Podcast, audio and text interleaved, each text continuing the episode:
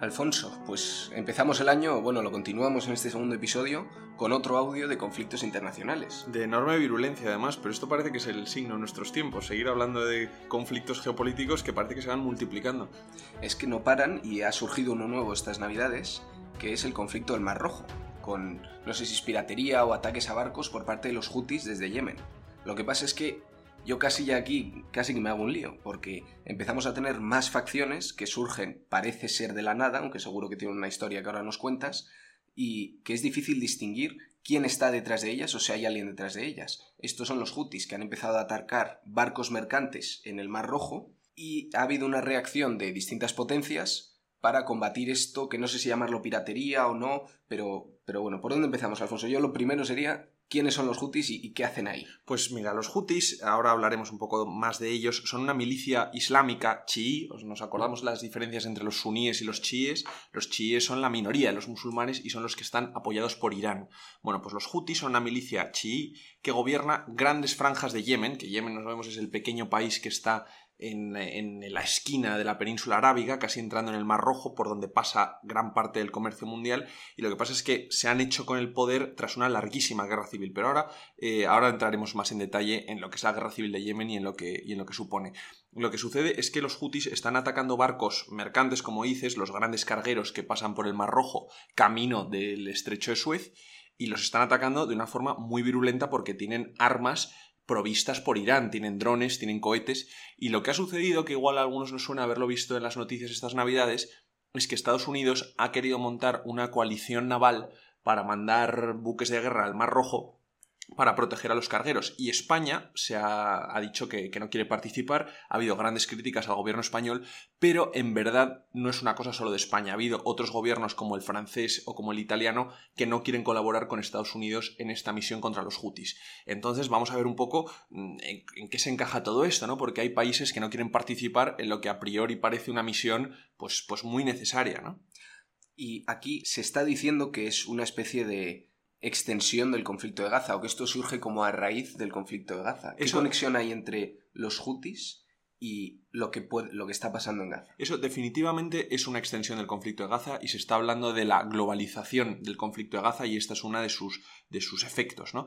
Los, eh, los hutis, aunque sean chiíes y lo que está sucediendo en Gaza afecta más a los musulmanes suníes, ¿no? a, a la otra facción entre los musulmanes, hacen causa común contra el gran enemigo del mundo islámico que es Israel.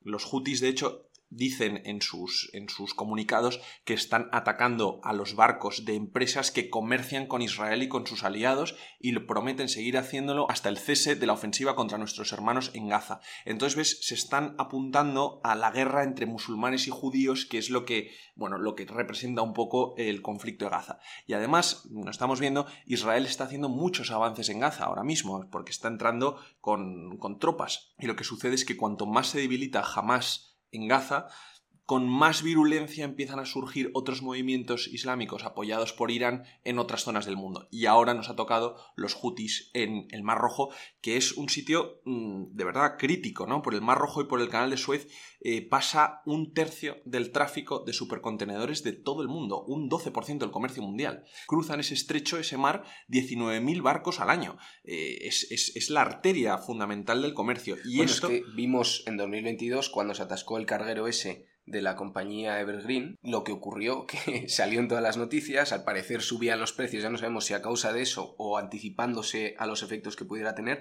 que fue un tema muy grave, el atasco del canal de Suez. Es que no tiene ninguna gracia que esa arteria fundamental del comercio mundial se obstruya. Ahora mismo hay compañías como BP o como Evergreen, esta eh, precisamente la que dices que, encalló su carguero, que ya están deteniendo su navegación por el Mar Rojo y dando la vuelta por África por el Cabo de Buena Esperanza. Y esto mm, parece que lo vemos así, ah, bueno, pues cambian de rumbo y cogen otra ruta, que tarda 12, 10 días más. Pero eh, cambiar de ruta así tiene unos problemas logísticos inmensos, problemas que muchas veces no llegamos ni a, ni a concebir. Por ejemplo, el primer problema que tienes si cambias de dirección los barcos lo tienes con la tripulación, porque tú contratas a una tripulación para tantos días de navegación. Si se alargan esos días, tienes que repatriar a la tripulación y conseguir una tripulación nueva. Dispara los costes logísticos, aparte del coste de repostar y de los días que tardas en repostar. Eso puede influir en que suban los precios. O sea, mm, están atacando un sitio fundamental y por eso se está diciendo que lo que está haciendo Irán a través de los Houthis, porque los Houthis son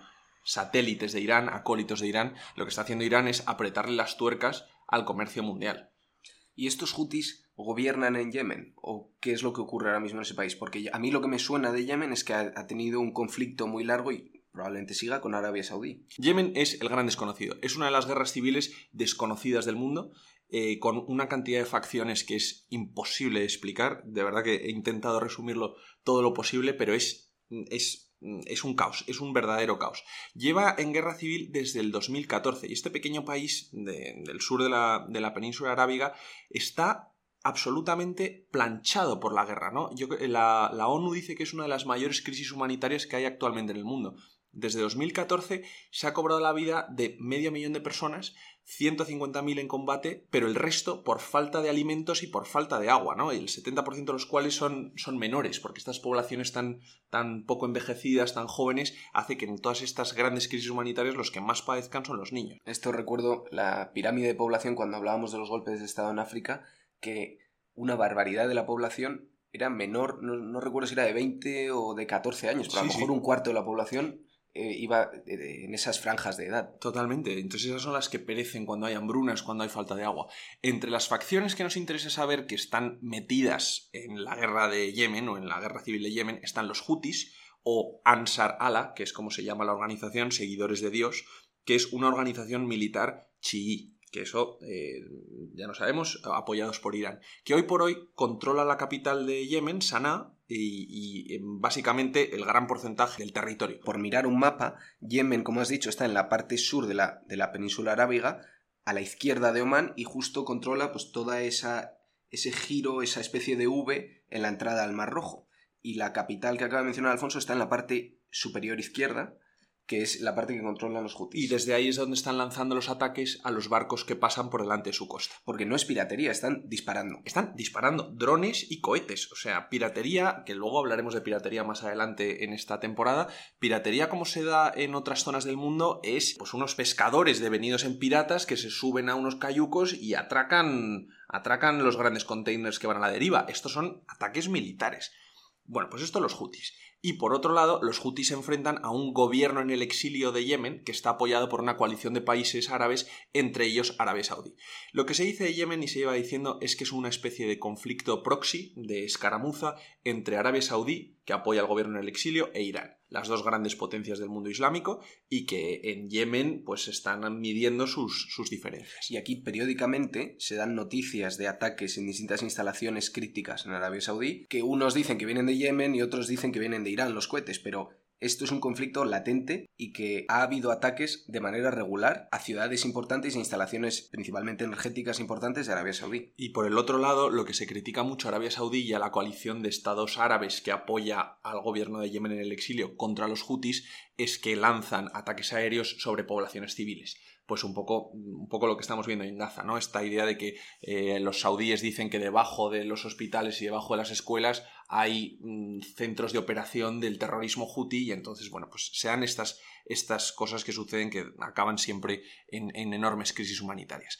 Como digo, el conflicto en Yemen lleva latiendo desde 2014, que empezó la guerra civil, pero parecía últimamente que Irán y Arabia Saudí iban a reconciliarse en algunos asuntos, incluido Yemen. Y esto China estaba un poco mediando de por medio porque a China le interesa que se lleven bien entre ambos y estaba un poco viendo a ver si conseguía que se eh, limaran un poco las tensiones. Recuerdo que salió un, un acuerdo de paz hace tiempo, o de entendimiento. De entendimiento, sí. Acordado por China, o como mediador estaba China. Desde luego, y han resumido relaciones diplomáticas, Arabia Saudí eh, e Irán. Pero la guerra de Gaza lo ha complicado todo mucho, y además ha hecho que vuelva eh, el conflicto. Pero ¿por qué ahora los hutis atacan barcos en el Mar Rojo mm, con esta virulencia? Bueno, pues yo creo que aquí hay dos motivos. El primero es que los hutis buscan respaldo interno y pelear contra una fuerza exterior, especialmente contra lo que ellos dicen que son los cargueros que van a comerciar con Israel en contra de nuestros aliados musulmanes, les permite presentarse interiormente eh, entre, porque claro, tenemos que pensar que los hutis también son facciones de facciones de facciones, entonces siempre están intentando ver a ver quién es el más macho de todos, a ver quién es el más yihadista de todos, en alguna forma. Entonces hay una gran lucha de poder por ver eh, que, que, son militantes en la causa islámica, ¿no? Y también, además, de, cara al exterior, los hutis también quieren, eh, bueno, pues dar una sensación de su propia fuerza, ¿no? De que no están simplemente eh, orillados por Arabia Saudí en una esquina de la península arábiga, no, que si quieren, pueden hacer daño. Y la otra gran motivo, el otro gran motivo, es Irán, que utiliza a los hutis como su, como su peón para, en todo lo que supone el conflicto de Gaza globalizado, los hutis es un peón más de Irán para hacer daño a Occidente. Y como digo, lo que está sucediendo es que a través de los hutis Irán está ahogando el comercio mundial a través de la, de la arteria del Mar Rojo y lo que quiere es, en definitiva, amedrentar a los occidentales que apoyan a Israel vosotros apoyáis a Israel contra Gaza, pues yo a través de los hutis os voy a empezar a molestar vuestro comercio en, el Mar Rojo y ya veréis cuando suban los precios y cuando se, os, cuando se desboque esta crisis comercial si seguimos apoyando a Israel. Ese es un poco el, juego con el, que, con, el que está, con el que está jugando Irán. Y también Irán ha habido noticias de que ha atacado cargueros al otro lado de la península arábiga. Esto es más cargueros de petróleo pero en el Golfo Pérsico, que está justo en las costas de, Irán, también dispara o ha disparado a veces a cargueros llenos de petróleo. Eso lleva sucediendo mucho tiempo desde que Irán se convirtió en una república islámica, sucedió en los 80, en los 90. Lo que pasa es que el Golfo, el Golfo Pérsico eh, es una zona mucho más compleja porque ahí sí que hay destacamentos militares occidentales permanentes, están los países árabes que son aliados de Occidente, o sea, es una zona mucho más delicada. Pero en el Mar Rojo, por el otro lado, lo hacen a través de los hutis. Entonces, claro, la responsabilidad es mucho más difícil de, mucho más difícil de dar de alguna forma, ¿no? Porque ahí yo tenía entendido que España sí que tenía algo de presencia militar. No sé si tenía un par de fragatas que yo creo que estaban combatiendo la piratería. Eso hablaremos ahora, porque es uno de los motivos por los que España se ha borrado de la coalición naval, Operación Guardián de la Prosperidad se llama, que quería montar Estados Unidos, porque ha dicho que ellos ya tenían, junto con la Unión Europea,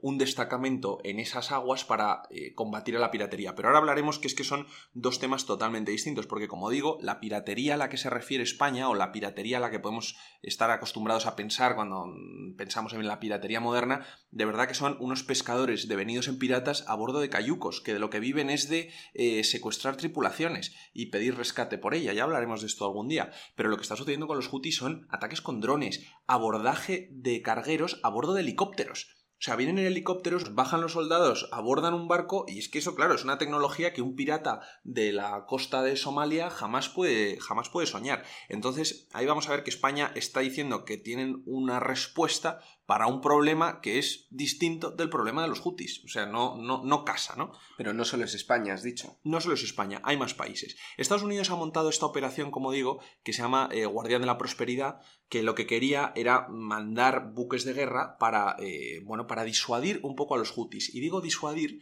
porque luego veremos que hay otro problema, que es que Estados Unidos también está con mucho tiento de meterse con los hutis y veremos también las causas que tiene esto. El gran fiasco de todo, que es lo que nos puede haber sonado un poco que haya sucedido en Navidad, es que cuando se anuncia la operación Guardia de la Prosperidad por parte del secretario de Defensa americano, este señor da una lista de 39 países a los que presuponía colaboradores de la coalición naval, sin consultarlos. Y esto ha sentado muy mal. De una coalición naval que no estaba formada. Una coalición naval que no estaba formada y salió el secretario de Defensa americano diciendo van a estar fulano, mengano, mengano, España, Francia, Italia. Bueno, pues un poco la lista usual que Estados Unidos esperaría de sus aliados. Esto ha sentado muy mal, especialmente entre los europeos, que inmediatamente se bajaron del carro y dijeron, oiga, nosotros no nos ha consultado nadie. Entonces ha sido un gran fracaso la diplomacia americana, que ha salido dándose golpes en el pecho, anunciando un compromiso que todavía no tenía comprometido, dando por hecho que 39 países se iban a unir a los buques americanos y al final solo se han unido 12. Pues, pues mira que por las noticias que yo había leído, a mí me podía parecer de primeras mal que no se hubiera unido España o algún otro país europeo pero sabiendo esto, que salió primero el secretario de Defensa americano como presuponiendo que nos íbamos a unir, ya no me parece tan mal. ¿eh? O sea, ya tiene aquí otro matiz distinto de hoy nuestras Fuerzas Armadas no están a disposición de los americanos cuando les dé la gana. Exactamente, mira, lo cortés no quita lo valiente y ahora lo hablaremos. A mí me parece que España debía estar en España, Francia e Italia, ¿eh? debían estar en esta misión americana en el Mar Rojo. Pero la forma en la que los americanos salen con una lista diciendo se nos unen todos, pero usted lo ha consensuado con alguien, es que claro, luego sucede lo que sucede, ¿no? Pero eso no se hace sin querer. ¿eh? Eso... no se hace sin querer. Los americanos también tienen, estamos en año electoral en América y les gusta mucho darse eh, golpes en el pecho diciendo que bueno, que cuando quieren son los líderes del mundo libre y donde a la voz de AR tienen a todos los países europeos prestando sus armadas y las cosas no funcionan así, sobre todo porque España, bueno, España es un país pequeñito, pero menudo son los franceses y los italianos como para ponerse a la cola de Estados Unidos. Entonces vamos a ver un poco los motivos que los que hay. Francia e Italia, desde luego, se apartan de esto porque les molesta mucho, eso digo, esa actitud de Estados Unidos y además ambas, tanto Francia como Italia, tienen sus propios planes de mandar buques de guerra al Mar Rojo, tienen sus propias estrategias para proteger su propio comercio y no quieren estar a la cola de Estados Unidos. Y España, en cambio, como has dicho, ha argumentado que ya hay una misión de la Unión Europea. Y aquí es donde yo creo que esto es un error inmenso. Porque España, yo siempre digo que adolece un poco de lo mismo, ¿no? Nunca quiere, nunca se quiere unir a algo que no vaya con el bloque de la Unión Europea o de la OTAN. O sea, o van todos o España no va.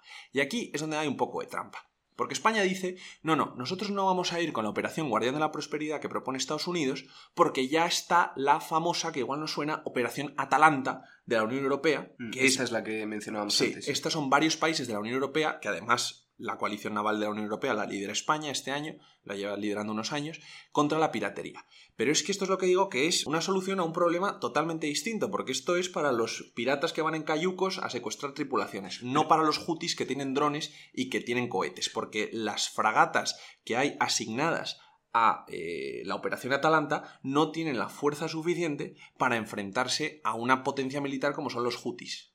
Pero esto también seguro que lo tenía que saber el gobierno español antes de anunciar eso. Eso era simplemente, probablemente fuera simplemente propaganda. Entonces, ¿qué motivos había por debajo de no unirse a esta coalición americana? Pues mira, estos motivos no se pueden saber, pero solo se puede especular sobre ellos. Yo creo que es que España recela muchísimo de la postura pro-israelí de Estados Unidos y más aún después de los enormes fiascos de política exterior que ha tenido Pedro Sánchez en el conflicto cuando, eh, cuando fue a Israel, montó todo el pollo que montó en Israel delante de Netanyahu y luego fue a, Gaza. detalla eso un poco por si acaso. Eso, Sánchez fue, cuando era todavía presidente de turno en la Unión Europea, fue a Israel como representante de la voz de los europeos junto con el primer ministro belga y tal.